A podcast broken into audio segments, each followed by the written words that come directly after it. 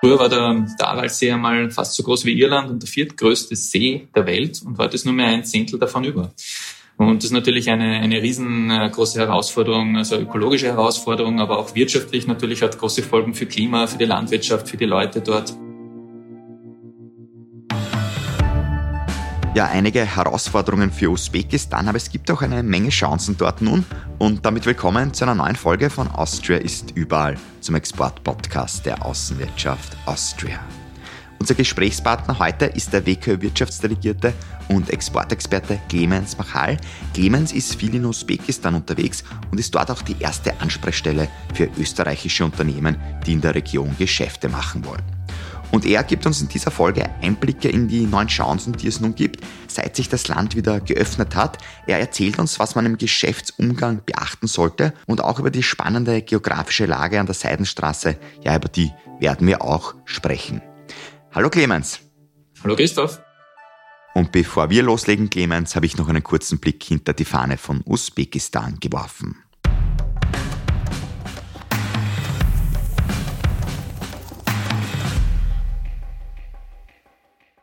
Getrocknet honigsüße Früchte von Pokhara, dem Sonnenland, und tausend liebliche Gedichte auf Seidenblatt von Samarkand wusste schon Johann Wolfgang von Goethe über das Land im Herzen der Seidenstraße zu dichten, das bis heute noch seine Besucherinnen und Besucher ein Gefühl von Tausend und einer Nacht vermitteln kann. Aber auch mit den honigsüßen Früchten sollte der Dichter recht behalten, denn anstatt einer Weinverkostung kann man in Usbekistan heutzutage schon mal eine Melonenverkostung machen – denn die Früchte sollen dort die besten der Welt sein und tragen auch ausgefallene Namen wie Torpedo oder Alte Jungfrau. Alt sind jedenfalls viele wunderbare Bauten, wie die Mitresen oder Moscheen, die prunkvoll im Sonnenlicht erstrahlen. Und vom heiligen Pokhara sagt man schließlich auch, dass dort das Licht von der Erde hinaufsteigen soll, anstatt hinunter. Und hinauf geht es auch mit der Wirtschaft. Oder Clemens Machal?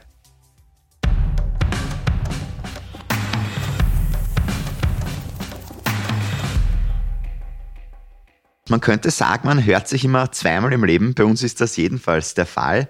Ich hatte ja schon mit dir mal das Vergnügen, über Kasachstan zu sprechen. Und heute geht's in das zweite Land, das du betreust und wo du sehr viel unterwegs bist, nämlich nach Usbekistan. Und ich würde jetzt mal behaupten, ja, das ist mindestens so ein Exot wie Kasachstan, also nicht unbedingt ein Reiseziel, das ganz oben auf der Liste steht bei vielen Menschen.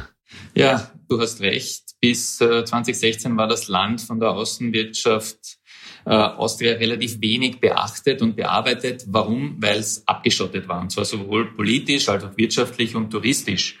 Und zum Glück hat sich das äh, mittlerweile geändert wieder, und zwar zum Positiven, weil äh, seit 2019 können österreichische Staatsbürger visafrei nach Usbekistan einreisen und das ist schon mal ein, ein großer Fortschritt bei allen persönlichen Kontakten. Merkst du das auch, dass jetzt immer mehr Österreicherinnen und Österreicher sich das Land ansehen? Bemerkt man da so ein bisschen einen Besucheransturm, jetzt übertrieben formuliert? Äh, man merkt sowohl natürlich äh, einerseits touristisch ist es spannend, ne? Seidenstraße, das hat ein, ein, gewisses Flair und auch für Firmen natürlich ist es eben gerade seit das Land sich geöffnet hat, ist es ein, ein äh, ist es ein, ein, ein attraktives Land und ich glaube, wir, wir reden da ein bisschen noch drüber, warum, wieso. Das machen wir auf jeden Fall. Vielleicht vorher noch kurz beim Tourismus stehen geblieben. Jetzt ist das Land ja landschaftlich auch, muss man sagen, sehr spannend aufgebaut, oder? Das ist richtig, ja. Die, vor allem die, die Geografie ist spannend und, und interessant, weil Usbekistan ist äh, circa fünfmal so groß wie Österreich und ein sehr trockenes Land. 80 Prozent des Landes sind flach und Wüste oder, oder Halbwüste, genauso wie man sich das auch vorstellt. Es gibt aber auch Berge in der Nähe der Hauptstadt und im, im Osten des Landes gibt es den höchsten Berg, der heißt Khasret Sultan und ist äh, 4643 Meter hoch und das ist recht beachtlich und immerhin höher als der Großglockner. Und äh, Interessant ist auch in dem Zusammenhang, dass Usbekistan eines von weltweit nur zwei Doppelbinnenländern ist. Äh, das, das heißt, es ist ausschließlich von weiteren Binnenstaaten umgeben und es müssen mindestens zwei Nachbarstaaten durchquert werden, um zum nächsten Ozean zu kommen. Und in unserem Fall ist das, das, äh, ist das der Indische Ozean oder genau genommen das Arabische Meer. Und äh, Frage an dich, was ist das zweite Doppelbinnenland der Welt? Die wollte ich dir gerade stellen, in diesem Moment. Das, das ist unser, unser Nachbarland Liechtenstein, lustigerweise. Bitte, Fun bitte. Fact, ja. Und wenn du dann in Usbekistan unterwegs bist, wie schwer oder leicht ist es dort eigentlich auch von A nach B zu kommen? Ist da eigentlich ja, die Infrastruktur halbwegs gut schon ausgebaut? Ja, Infrastruktur ist gut. Also es gibt sowohl gute Straßenverbindungen als auch Eisenbahnverbindungen. In die touristischen Zentren Samarkand, Bukhara gibt es einen, äh, einen Schnellzug sogar, einen spanischen Schnellzug haben sie da hingebaut. Ähm, fährt logischerweise schnell in diese Touristenzentren. Und äh, super, super Qualität und äh, sonst, wie gesagt, großes äh, Eisenbahn- und Straßennetzwerk ist auch ist, ist ein großes Land, braucht es das auch. Ja. Wo sind eigentlich in Usbekistan so die größten Ballungszentren oder wo findet das wirtschaftliche Leben dort statt? Ja, also die Hauptstadt ist sicherlich eines, äh, es ist, ist das wirtschaftliche und politische Zentrum, da, da wohnen auch die meisten Leute in der Region und drumherum. Und dann auch Samarkand, die, diese alte historische Stadt. Auch dort gibt's äh, nicht nur touristische Attraktionen, sondern auch viel Industrie, Leichtindustrie. Und dann gibt's noch das Fergana-Tal, das ist auch ein, ein historisch und, und ein politisch und geopolitisch sehr interessantes äh, Tal. Das ähm, grenzt an die Nachbarländer an und ist sehr fruchtbar. Und da gibt's immer wieder auch äh, natürlich, äh, oder hat es in der Vergangenheit immer wieder auch politische Konflikte drum gegeben. Aber spannende Region ist alles nicht sehr weit weg von Taschkent, weder Samarkand noch das Fergana-Tal. Jetzt habt ihr euch ja entschieden, auch als Außenwirtschaft Austria ähm, noch vermehrt einen Schwerpunkt in dem Land zu setzen. Hat, wie gesagt, auch einen guten Grund. Es hat sich doch auch geöffnet, muss man sagen. Ähm, ja, wenn du jetzt so ein Büro aufbaust, also du hast ja deinen Hauptsitz in Almaty in Kasachstan, bist, wie gesagt, sehr viel dann in Usbekistan auch. Ähm, ja, wie geht man das Ganze eigentlich an? Ja, also Nachdem sie in, dem Land sehr viel tut, ähm, war eben in, in, den letzten ein, zwei Jahren ist eben herangereift unsere Entscheidung, ein eigenes Büro, also ein Außenwirtschaftscenter Taschkent äh, zu eröffnen. Und äh, du kannst dir sicher vorstellen, dass es nicht so einfach ist, wenn man nicht in dem Land ansässig ist, äh, dieses intensiv zu bearbeiten. Das ist auch einer der Gründe gewesen, warum wir gesagt haben, na, da muss man dort sein. Und äh, ja, wir fangen nicht von Null an bei diesem Projekt Außenwirtschaftscenter Taschkent, sondern äh, wir bauen auf eine solide und bestehende Basis auf und wir haben auch ein, ein, gutes Netzwerk vor Ort in Usbekistan, unter anderem auch eine Konsulentin in Taschkent, die uns zuarbeitet und vor Ort für uns und österreichische Firmen immer wieder tätig ist. Und ja, wir sind dabei, ein kleines Büro und äh, Mitarbeiterinnen zu suchen und natürlich gibt es da auch jede Menge administrative und äh, ja, bürokratische Sachen zu erledigen. Man muss mit den usbekischen Behörden das koordinieren. Das dauert alles ein bisschen, aber wir sind optimistisch und nächstes Jahr sollte eigentlich alles wieder stehen. Wenn man eigentlich mit den usbekischen Behörden zu tun hat, ähm, ja, geht es dann schon sehr ja, bürokratisch ähm, zur Sache? Naja, also Bürokratie, klar, gibt's natürlich bei, bei staatlichen Stellen, das kann sowohl bei Behörden sein als auch bei, bei staatlichen Betrieben, ist es, geht es ein bisschen bürokratischer und formeller zu als in der Privatwirtschaft. Ähm, ja, das ist so, das ist nicht nur in Usbekistan so, das ist auch in anderen Ländern so. Und äh, wenn man es weiß und ähm, entsprechend vorbereitet ist, dann, dann klappt das auch. Und gesprochen wird dann Russisch oder? Nein, gesprochen wird nicht Russisch, sondern wir sprechen in Usbekistan, oder nicht wir, ja, wir auch. Äh, wir sprechen Usbe Usbekisch, das ist eine Turksprache. Ein bisschen dem, dem Türkischen eigentlich sehr, sehr ähnlich. Ähm, und sonst ist so ein bisschen die, die, die Lingua Franca dort auch Russisch. Ähm, gerade auch in, in, in, der Regierung und in den Regionen gibt es sehr viele Leute, die Russisch sprechen. Es gibt ja auch Millionen von, von Gastarbeitern aus Usbekistan, die in Russland arbeiten. Also das ist sicherlich auch einer der Gründe. Und der, die Jugend spricht auch zunehmend Englisch. Aber man muss sich schon ein bisschen überlegen bei, bei Terminen, äh, ob, die, ob die Counterparts dann eben dort auch ähm, Englisch oder Deutsch oder irgendeine andere Sprache, die man spricht, äh, sprechen oder ob man Dolmetscher braucht. Also das ist schon ein, ein Thema. Oft braucht man Dolmetscher. Den darf man dann nicht vergessen. Ja, lass uns ein bisschen über den Markt sprechen, Clemens. Ähm, was gibt denn der alles eigentlich so her in Usbekistan? Ja, man sollte nicht vergessen, dass Usbekistan mit äh, 35 Millionen Einwohnern das bevölkerungsreichste Land Zentralasiens ist. Und äh, da gibt es eine große Leicht- und Schwerindustrie und auch eine bedeutende Landwirtschaft. Und es tut sich sehr viel und die, die Wachstumsaussichten der Wirtschaft sind, sind gut und voll intakt. Also man geht davon aus, dass die Wirtschaft mindestens fünf Prozent per anno in den nächsten Jahren wachsen wird. Und das ist, äh, das ist schon sehr beachtlich. Ähm, ja, wir formen große Rohstoffreserven und eben diese solide wirtschaftliche Basis und eine junge und konsumfreudige Bevölkerung machen Usbekistan zu einem attraktiven Zukunftsmarkt für, für uns, für, für Österreich, aber auch für die internationale Gemeinschaft.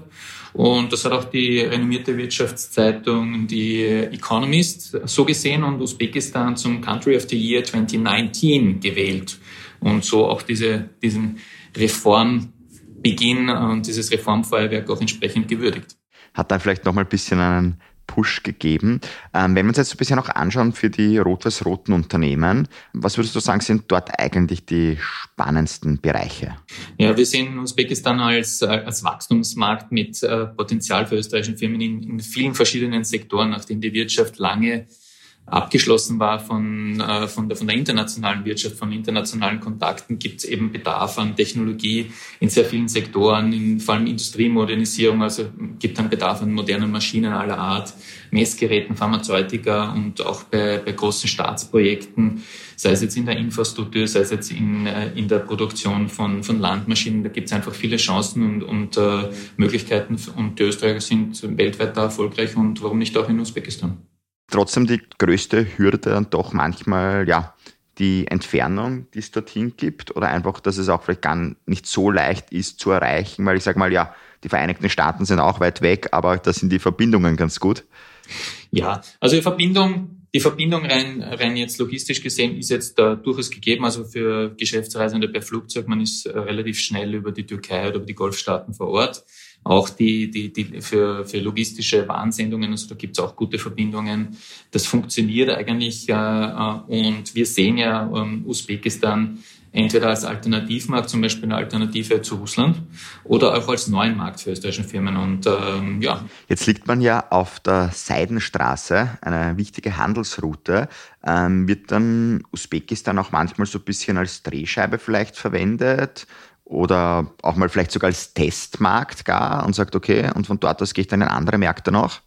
Ja, ich würde es nicht als Testmarkt sehen, sondern als Alternativ- oder als neuen Markt. Ähm, und die, die Seidenstraße, ja, natürlich Usbekistan liegt an der Seidenstraße, aber die Seidenstraße, es gibt ja nicht die Seidenstraße, sondern die Seidenstraße, da gibt es verschiedene Routen, die die von Ost ähm, nach West laufen und von West nach Ost und äh, die kann auch durchaus auch die Seeverbindungen von China nach äh, Europa umfassen. Also man kann jetzt nicht nur von der Seitenstraße reden, aber ja, wenn man sich vorstellen will, die, dass früher die Karawanen äh, auf der Seidenstraße mit, mit tausenden Kamelen da hin und her gezogen sind. Ja, die sind wirklich durch Samarkand, durch, äh, durch Taschkent da durchgezogen. Also das, äh, das, das ist wirklich so.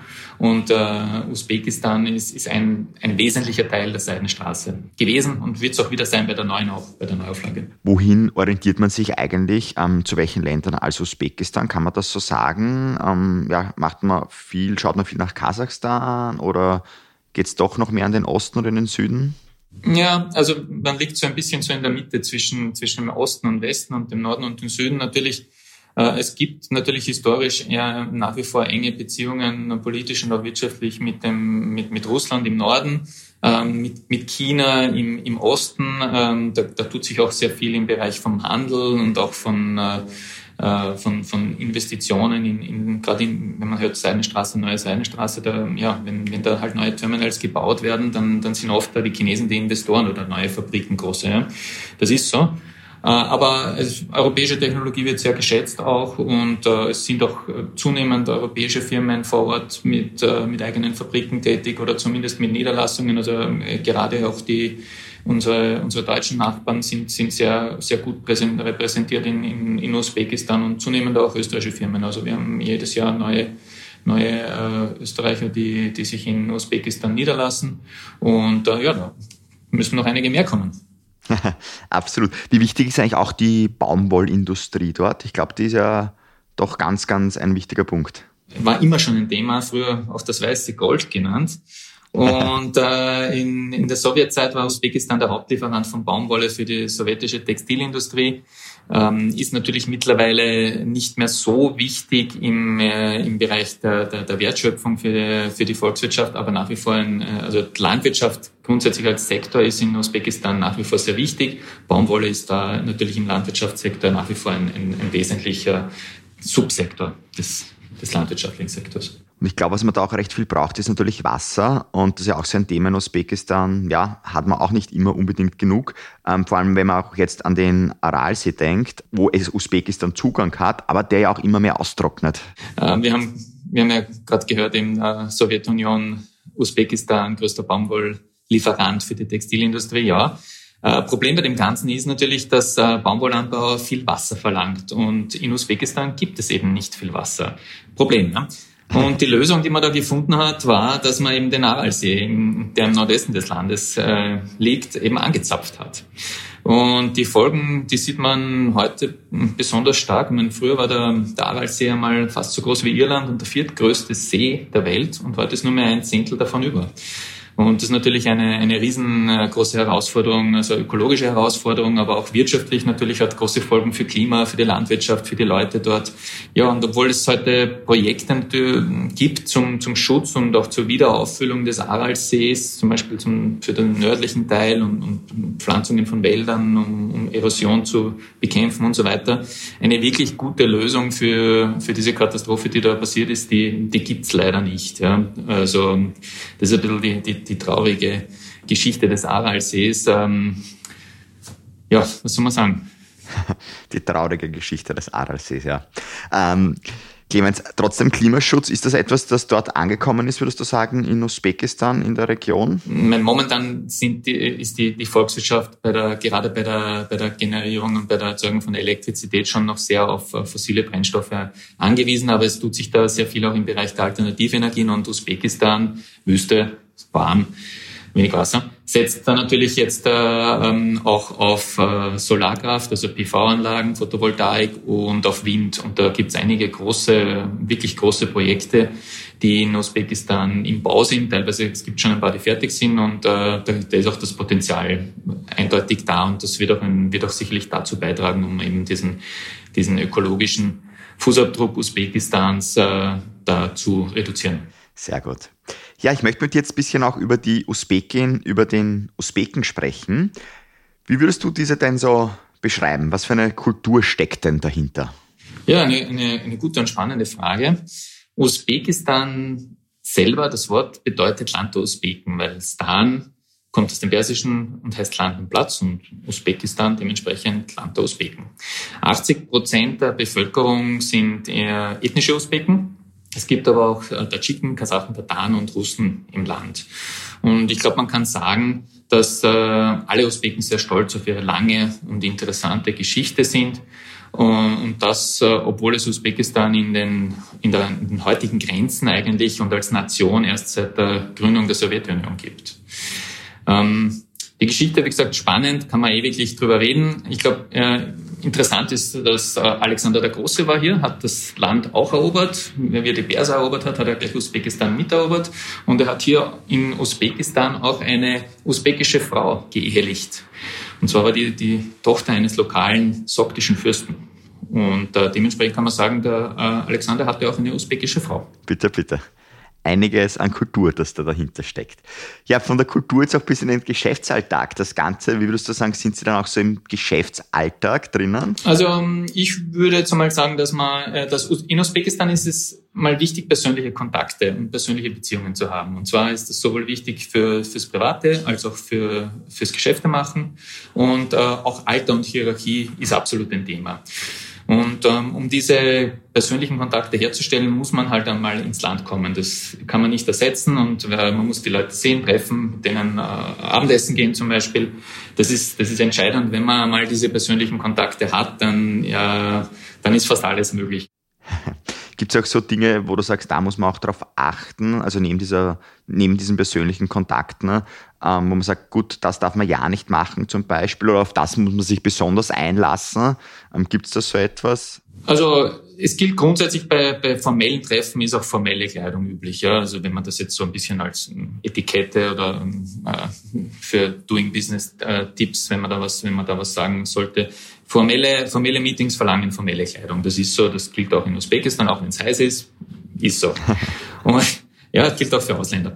Und äh, wenn man mal vor Ort ist, äh, wird man von, von usbekischen Gastgebern als, als Gast natürlich äh, betrachtet und äh, Gastfreundschaft ist im Land großgeschrieben. Dementsprechend kann man sich schon mal darauf einstellen, dass man ständig umsorgt wird und zwar sowohl von der Ankunft und bis zur Abreise. Ähm, als Tipps kann man noch sagen, ja, Männer schütteln die Hand wie bei uns, nichts Besonderes. Frauen werden meist verbal begrüßt und äh, ja, es ist ein muslimisches Land, das heißt, ähm, viele trinken keinen Alkohol und es gibt auch kaum Schweinefleisch. Sonst gibt es nicht wirklich viel, was besonders wäre. Wird der Tee gerne getrunken? Tee wird natürlich besonders gerne getrunken, also es ist ein, ein Teeland. Äh, man trinkt, äh, man trinkt die untertags, man trinkt die bei, bei allen möglichen Arten von, von Mittagsessen, formalen Abendessen, und zwar davor und danach. Und schmeckt sehr gut, äh, meistens mit Früchten versetzt, mit Zucker. Gibt es eine Variante, den Taschkenter-Tee, berühmt. Äh, den kann man äh, überall bekommen, der wird auch im Ausland gern getrunken. Also in Kasachstan gibt es zum Beispiel auch Taschkenter-Tee in, in Teehäusern oder in Kaffeehäusern zu, zu kaufen. Und Essen ist auch ganz gut. Essen ist auch immer gut, Essen ist immer wichtig. Ähm, eine Fremdsprache lernt man ja, um in einem fremden Land nicht nur ein Fremder zu sein. Das Gleiche gilt auch fürs Ausprobieren der lokalen Küche. Und Usbekistan ist, ist bekannt, zumindest in der, in der Region, fürs Essen. Es wird viel gegessen, gern gegessen und ähm, es ist ein bisschen fleischlastig, muss man dazu sagen. Aber äh, ich mag es gerne und äh, das Nationalgericht, ich glaube, das kennt man bei uns auch ein bisschen. Zumindest haben es viele schon gehört. Das heißt, das ist der Plov. Plov ist ein, so eine Art, kann man sich vorstellen, so als, als Reisfleisch mit Fleisch, Gemüse und Reis und das ist das absolute Nationalgericht und das haben eben, eben schon in der Antike die Leute in Usbekistan gegessen bis heute. Ja, lieber Clemens, abschließend jetzt noch, ähm, du bist jetzt schon ja sehr lange in der Region in Usbekistan, in Kasachstan aktiv, ähm, auch die Länder rundherum, hast dort auch immer wieder Projektgeschäfte, die du betreust. Ist für dich die Region doch sehr divers, wenn du auch zwischen zum Beispiel Kasachstan, Usbekistan reist? Oder sind dann doch die Länder auch wieder alle sehr ähnlich? Mm, also ich würde schon sagen, dass die, die Länder sind divers. Ich meine, wir befinden uns zwar in der Region Zentralasien, also es, es ist logischerweise jetzt nicht Europa, sondern eben Zentralasien. Aber wenn man dann wirklich vor Ort ist, sieht man auch die Unterschiede in den Ländern doch sehr deutlich. Also es ist sowohl äh, ein, ein, ein wirtschaftlicher Unterschied, also von manche Länder sind, sind reicher und wohlhabender als andere. Dann gibt es natürlich auch einen geografischen Unterschied. Manche Länder haben mehr Berge und manche haben weniger Berge. Manche sind trockener, manche sind weniger trockener. Ähm, das macht natürlich den Reiz ein bisschen aus, auch in, in, in der Region zu leben und zu arbeiten, weil äh, wir betreuen fünf Länder von, von äh, Almaty aus und alle sind ein bisschen anders. Äh, was allerdings alle gemeinsam haben, ist, dass äh, in jedem Land, egal wo man hinkommt, dass die Gastfreundschaft ganz groß geschrieben wird. Also wenn man als ausländischer Gast in, in welches Land auch immer in Zentralasien kommt, ist man der Gast und äh, der Gast ist da wirklich König, also so wie man sich's vorstellt und nach einer Woche herumreisen in einem Land, da braucht man dann wirklich mal wieder eine Woche lang Diät. ja, dann sage ich jetzt vielen, vielen lieben Dank, Clemens, für die spannende Aufnahme mit dir, für das Gespräch und wünsche euch alles Gute für deine Zeit noch. Danke fürs Interview und für den Podcast. Danke. Ich hoffe, dir hat es wieder Spaß gemacht, dabei zu sein. Unsere nächsten Reisen, die führen uns dann nach Uruguay, Deutschland und in die USA. Ich darf dich bitten, eine gute Bewertung noch dazulassen und natürlich Austrias überall zu abonnieren, falls noch nicht getan und eine Weiterempfehlung, die hilft natürlich auch. Ich freue mich, wenn wir uns wieder hören. Mach's gut bis dahin. Mein Name ist Christoph Hahn und nicht vergessen, Austria ist überall.